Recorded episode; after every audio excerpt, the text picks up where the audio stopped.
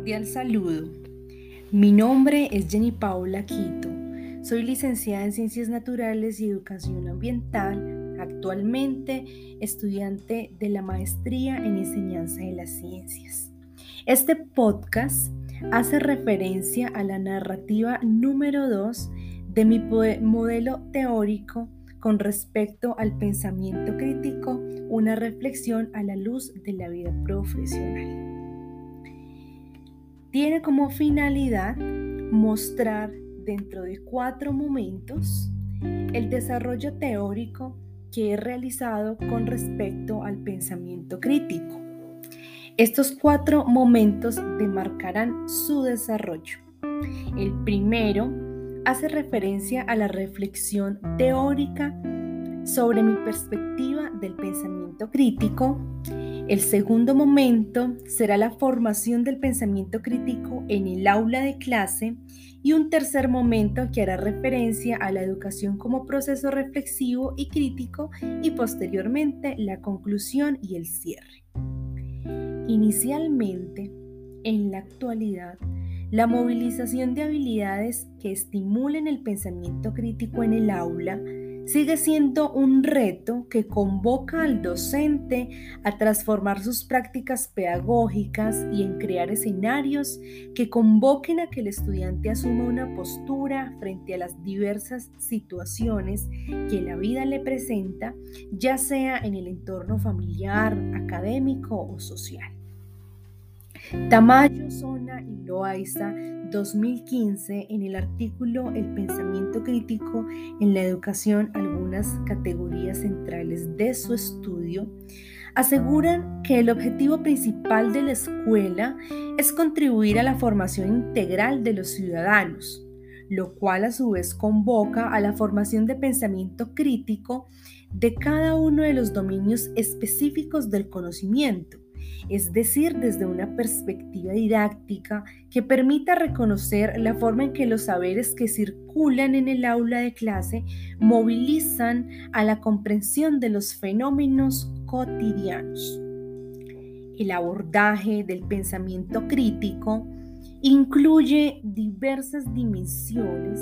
que deben tenerse en cuenta como ejes fundamentales para potencializarlo y desarrollarlo de la mejor forma desde las prácticas de enseñanza, puesto que no es suficiente con los abordajes conceptuales que tradicionalmente se brindan en el aula. En este sentido, y como lo menciona Martín y Brazadik en Los dominios del pensamiento crítico, una lectura desde la teoría de la educación 2009,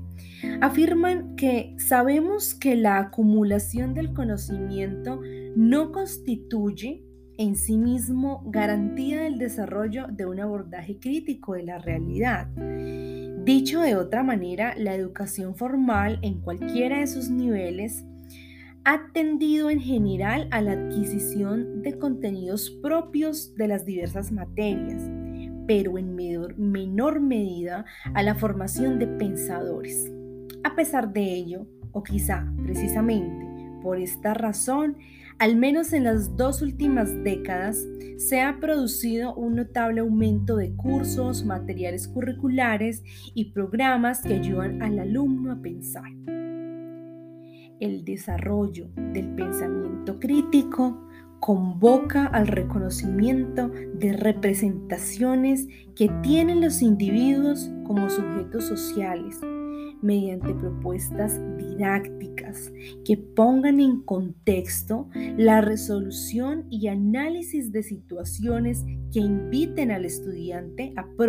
a protagonizar problemas socialmente relevantes de su contexto. El desarrollo de habilidades metacognitivas en lenguaje y la argumentación son solo algunos elementos que aportan de forma significativa en el estímulo de pensar de forma crítica y que se evidencia en el discurso y posturas de reflexión asumidas por los estudiantes. Eh, bien lo menciona Tamayo Zona y Loaiza 2015, que en el aula de clase este proceso de pensar de forma crítica se logra evidenciar a través de las prácticas discursivas de los estudiantes, en las que se articulan componentes de la estructura de la argumentación, de los conceptos científicos y de la práctica discursiva, cuya puesta en escena permitirá conocer las características de los modelos argumentativos y a partir de allí construir procesos didácticos que contribuyen a la transformación de dichos modelos. Finalmente, el reto y oportunidad para los docentes radica en la transformación de sus prácticas y en el estímulo de elementos que propicien el pensamiento crítico de los estudiantes para que afronten situaciones que cotidianamente los afectan y que forjarán de alguna manera su capacidad para decidir sobre su propia vida y sobre su futuro. Muchas gracias.